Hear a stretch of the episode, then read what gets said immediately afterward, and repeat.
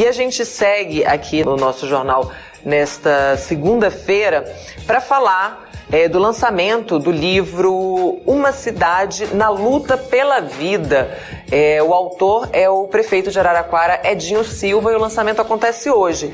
Na obra, ele descreve os desafios como gestor e liderança política diante da pandemia e dos ataques golpistas de 8 de janeiro.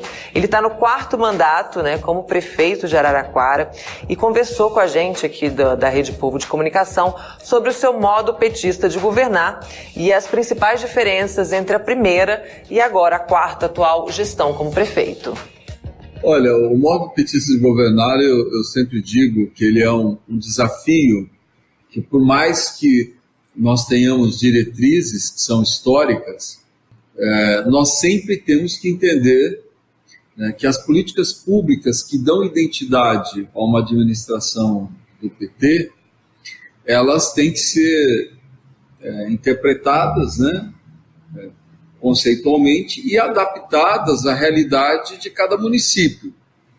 Eu penso que algumas diretrizes é, são, são fundamentais e elas dão essa identidade a um governo é, liderado pelo PT. Primeiro, a participação popular.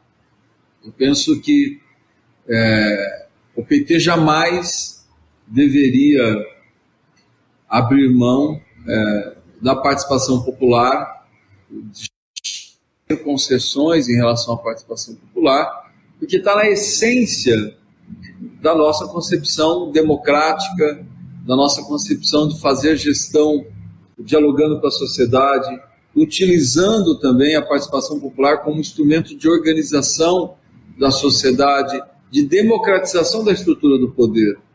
Então eu penso que muitas vezes as nossas administrações elas têm dificuldades, isso é natural, mas diante das dificuldades é, nós não deveríamos fazer concessões em relação a essas políticas públicas que dão identidade aos nossos governos, como também eu penso que a economia solidária, a economia é, social e solidária, ela é fundamental porque também dá identidade àquilo que para nós é, é, é, um diferencial. Ou seja, nós é, acreditamos na construção de uma sociedade que seja democrática, que é, o poder possa ser exercido pelo povo. Então, a participação popular é fundamental.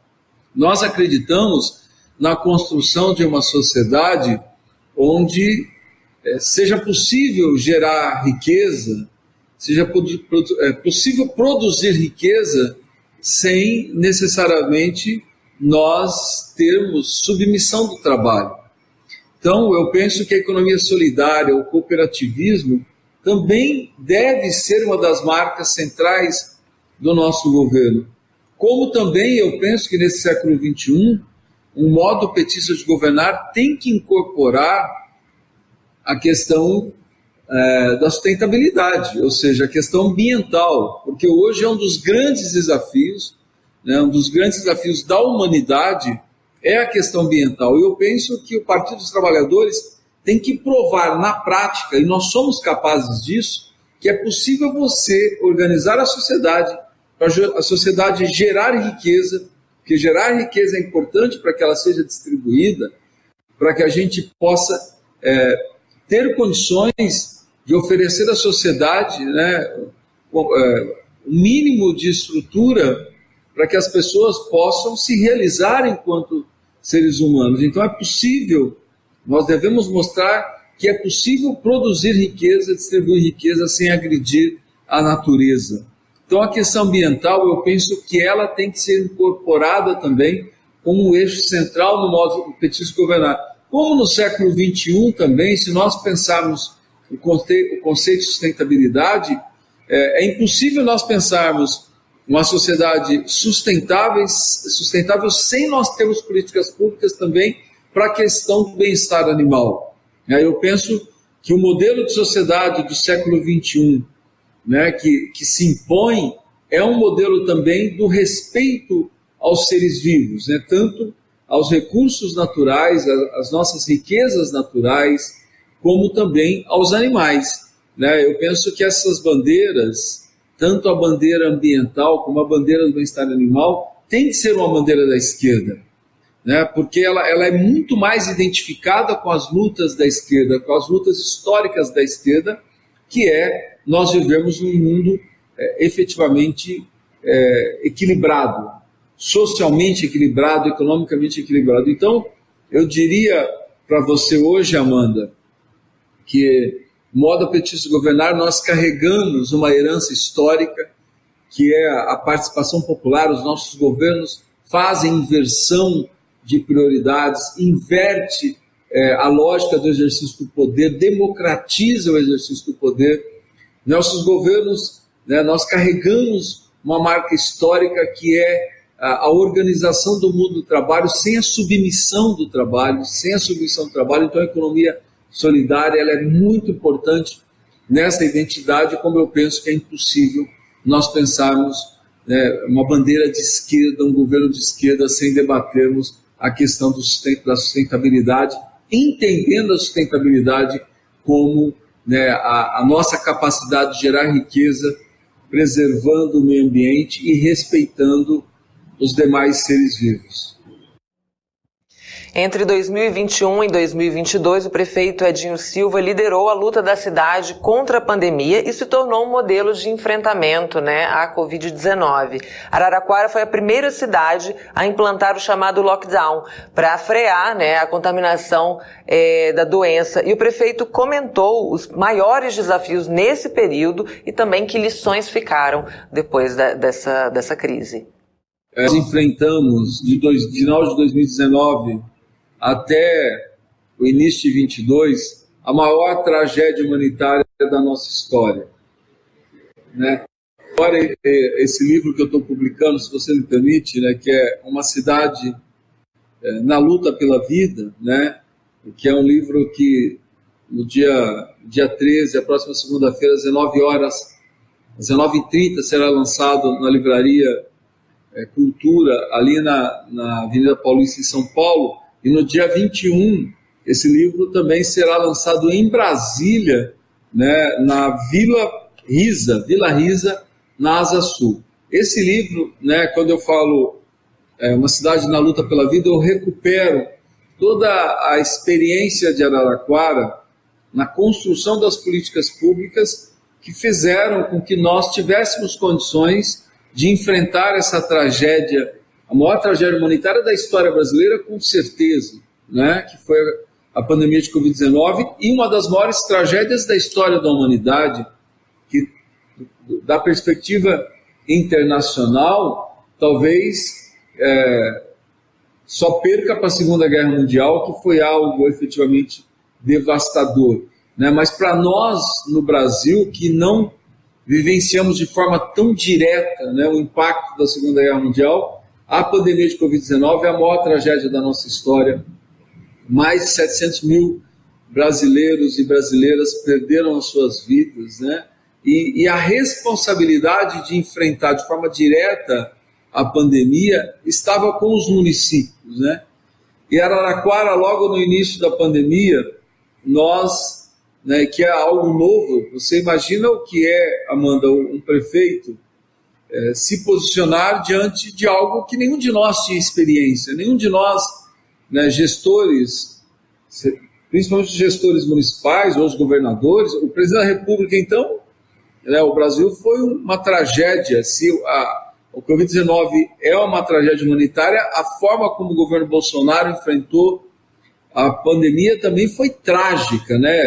o negacionismo, né, é, a, a, desorganização da sociedade, uma, uma é, é, é, que o sistema SUS é muito forte, mas ele é, insistiu muito para que o sistema SUS fosse desorganizado, para que nós não tivéssemos um instrumento de enfrentamento à pandemia como o sistema SUS. Mas para quem estava na ponta no município, no nosso caso, diante é, do novo, né, das incertezas do novo, Araraquara se posicionou é, dialogando com a ciência.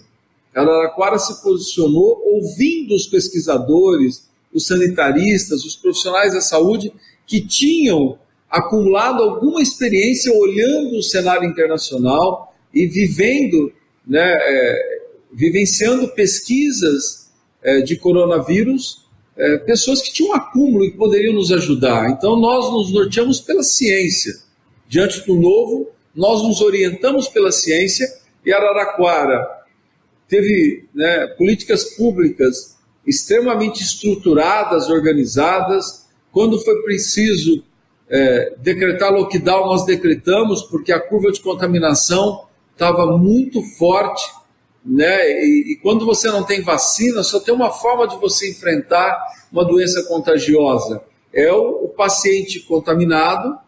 A pessoa contaminada não pode entrar em contato com o paciente saudável, porque essa é a forma, no caso do coronavírus, que é, a doença iria se replicar e iria crescer. Então, nós adotamos distanciamento social desde o início, adotamos a utilização de máscara, é, democratizamos ao máximo a testagem, porque se você vai enfrentar um inimigo que é invisível, que um vírus você não consegue enxergar ele enquanto inimigo, você só tem uma forma de identificar onde que esse vírus está, é testando e achando o paciente contaminado. Então nós adotamos tudo aquilo que a ciência mandava adotar.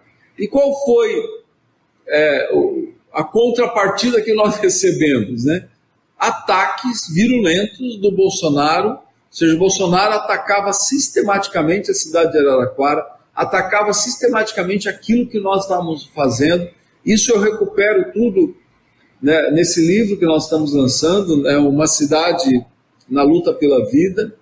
Né? E, e o Bolsonaro, portanto, é, é, derrotar a cidade de Araraquara representava para ele derrotar aquilo que era antagônico ao que ele fazia, porque ele não estimulava o distanciamento social, ele, ele não estimulava que as pessoas usassem máscaras, né? ele não incentivava a ciência, ele, ele se manifestou várias vezes contra a vacina, enfim. Araraquara era um antagônico àquilo que ele fazia. Né? E ele escolheu Araraquara como o polo né, é, de enfrentamento, porque se derrotasse Araraquara, ele derrotaria a simbologia do que era antagônico a ele, que a imprensa brasileira reconhecia, que as autoridades de saúde reconheciam e que a imprensa internacional começou a tratar Araraquara como uma referência. Então, enfrentar a pandemia para nós foi muito difícil. E o livro recupera isso, né? Como, como é que se dá o processo de construção de posições? Como é que se dá o processo é, decisório diante de algo novo de, de algo tão violento como foi a pandemia? E como é enfrentar, no meio desse cenário, o Bolsonaro e o bolsonarismo? Então, o livro trata também é, dessa, desse processo todo que a cidade de Araraquara vivenciou. Em outro momento desafiador para o Brasil, é a tentativa de golpe em 8 de janeiro, o presidente Lula estava justamente em Araraquara, acompanhando os estragos deixados pelas fortes chuvas né, na cidade. Edinho Silva contou também como é que foi testemunhar o início da gestão dessa crise dos atos antidemocráticos.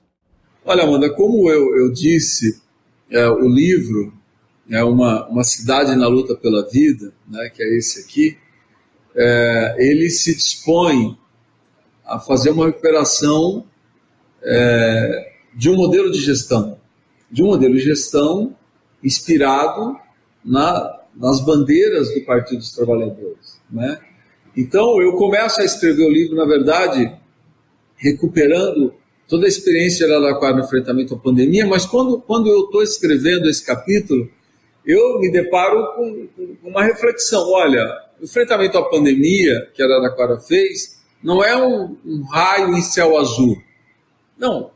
É consequência de uma concepção de políticas públicas. Então eu vou lá em 2001, no meu primeiro mandato, recupero tudo que nós construímos de políticas públicas, principalmente na área da participação popular, na organização social, no fomento aos conselhos municipais e mostra o quanto que isso foi importante para que nós pudéssemos enfrentar a pandemia. Mas quando eu, eu termino o capítulo sobre a pandemia, eu faço uma reflexão e ela é natural de ser feita, porque além de um gestor, eu sou um dirigente político. Eu sou um dirigente do Partido dos Trabalhadores, presidi o PT em São Paulo por dois mandatos, fui presidente do PT na minha cidade, fui deputado, fui vereador. Então eu, eu, eu digo para mim mesmo, né, como que eu vou escrever um livro e não vou, inclusive, recuperar a minha experiência enquanto dirigente político na campanha do presidente Lula de 22. Porque é, quando o presidente Lula me convida né, junto com a presidenta Gleisi, para que eu participe da campanha de 22, todo o acúmulo que eu tinha feito né, no enfrentamento ao bolsonarismo foi muito importante. Né? Aquilo que eu vivi no enfrentamento ao Bolsonaro e ao bolsonarismo foi muito importante para a minha vivência, junto com o Rui Falcão, na coordenação da, da campanha no que diz a respeito à comunicação, à área da comunicação da campanha. E claro, esse capítulo ele é importante, ele chama a eleição, a eleição das nossas vidas, porque ali eu não tenho nenhuma dúvida, derrotar o Bolsonaro significava impedir que o Brasil vivenciasse uma experiência autoritária. Derrotar o Bolsonaro significava impedir que o Brasil né, é, legitimasse um modelo de governo inspirado no fascismo, Derrotar o Bolsonaro significava nós derrotarmos aquilo que se legitimava na, na sociedade brasileira, que era a homofobia, que era uma postura claramente racista, de preconceito em relação às mulheres, de negação de qualquer instrumento, de qualquer política pública que propiciasse as condições de combate à desigualdade, da ascensão social. E claro, o encerramento do livro, como que eu posso encerrar, fechar o livro, desconsiderando que o presidente Lula estava aqui no dia 8 de janeiro, né? Porque é, esse capítulo é importante, porque ali eu mostro como que o presidente Lula, estando em Araraquara, porque para recuperar aqui, né, para quem nos acompanha, né, Araraquara tinha vivido né, um, também uma outra tragédia, que eram as chuvas do final de dezembro de 22, né, onde a cidade foi muito danificada. É, nove pontos de Araraquara foram registravam cenas de destruição. Né, foi uma tromba d'água que a cidade enfrentou, 120 milímetros de água em seis horas. Né, e, e seis pessoas perderam suas vidas, seis pessoas de uma mesma família. Então, no dia 7, que é o sábado, dia 7 de janeiro, é uma semana, portanto, né, que da posse do presidente Lula, a nossa primeira-dama, a Janja, me liga. Um sábado de manhã, que eu estava aqui na prefeitura, inclusive é, já trabalhando junto com os profissionais os técnicos da prefeitura na elaboração dos projetos de reconstrução da cidade. A Janja me liga e diz que queria vir em Araraquara demonstrar solidariedade àquilo que a cidade vivia. Né? Eu agradeci muito, fiquei muito sensibilizado com esse gesto da Janja. Mas quando é no final da manhã do dia 7, o presidente Lula me liga, dizendo que viria junto com a Janja prestar solidariedade à população de Araraquara. Claro que era um gesto muito forte do presidente recém-possado, era a primeira viagem né, opcional que o presidente fazia, já que ele havia estado durante a semana, né, enquanto representante do Estado brasileiro, numa agenda que se impôs no velório do Rei Pelé. Mas opcional era a primeira visita do presidente Lula após a sua posse. E claro, nós começamos a trabalhar para que a cidade pudesse receber o presidente Lula. E tudo isso eu recupero no livro. Mas no dia 8 de janeiro, o presidente Lula desembarca, a caminho desembarca no aeroporto da, da Embraer, que fica a 10 quilômetros de Araraquara, que fica no município de Gavião Peixoto, um ex-distrito de Araraquara. Né? A Janja, gentilmente, né, num gesto também de solidariedade, cede o espaço no carro, no veículo presidencial, para que eu, eu, eu viaje né, esse trecho até a cidade de Araraquara, junto com o presidente Lula, dizendo a ele de tudo que que a cidade estava vivendo, né? relatando a ele tudo que a cidade vivenciava. E nesse trajeto, eu recebo um telefonema do Stucker, Ricardo Stucker, que hoje é o secretário é, audiovisual da SECOM, né? figura é, histórica né, vinculada ao presidente Lula, e o Stucker pede para que eu mostre um vídeo ao presidente Lula.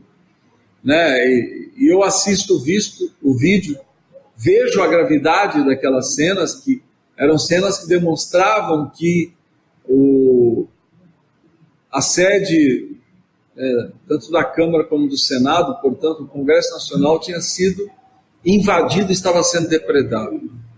Eu mostro aquelas cenas ao presidente Lula e ele imediatamente dispara uma série de telefonemas para os ministros que estavam em Brasília. Nós não mudamos o roteiro, o presidente Lula visita esse local, o local mais atingido na cidade pelas chuvas, o local onde a família toda foi arrastada pela correnteza e seis pessoas faleceram. Visitamos, o presidente Lula é, vai dialogar, porque eram milhares de pessoas que foram até o local recepcionar o presidente Lula, né, e ele vai lá, cumprimenta, faz um gesto de carinho a, aos, aos, moradores de Araraquara que estavam ali, e nós subimos novamente nos veículos e, e, e viemos para a prefeitura, porque nós teríamos uma reunião na prefeitura de Araraquara, uma reunião de trabalho sobre é, o que o governo federal nos ajudaria na reconstrução da cidade. Quando nós chegamos na prefeitura, nós já tínhamos cenas da depredação do Supremo, da, né, da sede do Supremo Tribunal Federal, e pelo celular da Janja, o presidente é, toma conhecimento que também o Palácio do Planalto estava sendo depredado, que o terceiro andar estava sendo depredado, né, que é a sede, é, onde fica o gabinete presidencial, inclusive a sala da Janja estava sendo destruída. E a partir dali, todos nós que estávamos com o presidente Lula vivenciamos né, como que um estadista enfrenta uma tentativa de golpe. Foi algo espetacular do ponto de vista da política, né? Do exercício da política. O presidente Lula se articula com os presidentes dos poderes, do Supremo, do TSE, da Câmara, do Senado, conversa com lideranças políticas, inclusive com a nossa presidenta Gleisi, enfim, constrói as condições para a reação né? e reage diante daquela tentativa de golpe, traz literalmente o Estado brasileiro para suas mãos e articula a partir de Araraquara a reação que derrotou uma tentativa de golpe de Estado. Então, tudo isso está relatado no livro, está recuperado pelo livro. Então, em síntese, o livro é isso: né? É a recuperação de uma concepção de gestão, de uma experiência de gestão, e claro também, né, por isso que ele é da pandemia 8 de janeiro, ele, ele, ele encerra, né, o livro se encerra recuperando né, né, a construção feita pelo presidente Lula, liderado pelo presidente Lula, é, para que o Brasil derrotasse uma tentativa de golpe e a democracia saísse vitoriosa. Edinho Silva também comentou como ele analisa no livro a história recente do PT e os últimos acontecimentos políticos do país. Olha, Amanda, o livro faz uma reflexão, ele faz uma reflexão sobre tudo aquilo que nós acumulamos, né? Que o Partido dos Trabalhadores acumulou ao longo de décadas nas suas experiências de gestão. Ele pauta também desafios que o nosso partido tem, que os movimentos sociais têm, né? e também mostra que é, nós certamente derrotamos o Bolsonaro, mas ainda estamos longe de derrotarmos o bolsonarismo. As eleições de 24 serão eleições. Né, é, claro, nós temos um ano pela frente para trabalhar, nós temos que trabalhar muito, mas se as eleições de 24 ocorressem no cenário de hoje, nós estaríamos enfrentando eleições com o Brasil muito polarizado, muito dividido, né, e, e, e num ambiente muito acirrado de disputa ideológica, de disputa de valores. Então, o livro também coloca isso como desafio, né? Eu, inclusive, digo no livro que né, recupero todo esse esforço que o presidente Lula tem feito de reorganizar né, o Estado brasileiro, de pacificar as instituições, de dar estabilidade ao Brasil, de criar a estabilidade necessária para que a economia cresça, para que o Brasil cresça num ritmo necessário para provocar a inclusão do nosso povo. Né? Mas eu também digo que um dos maiores desafios do, do Lula 3, desse, desse, desse terceiro mandato do presidente Lula, é reunificar o Brasil. É nós derrotarmos a polarização. É nós dialogarmos com um percentual da sociedade brasileira que votou no Bolsonaro, mas não se identifica com o Bolsonaro, não se identifica com o bolsonarismo. Portanto, é possível nós dialogarmos com esse percentual da sociedade, é possível nós isolarmos o bolsonarismo, essa, essa, essa concepção política inspirada no fascismo, né, que legitima tudo que, que nós temos que derrotar na sociedade, que é o racismo, que é a homofobia, que é o desrespeito à diversidade, que é o estímulo à violência, à agressividade. Então, é possível sim nós formarmos um campo majoritário na sociedade brasileira, isolando né, o que tem de pior na política, que, que, que, é, que, são, que é uma expressão política que se inspira no fascismo. Então, o livro trata disso, trata também desse desafio político, e claro, esse desafio político tem pela frente as eleições de 24.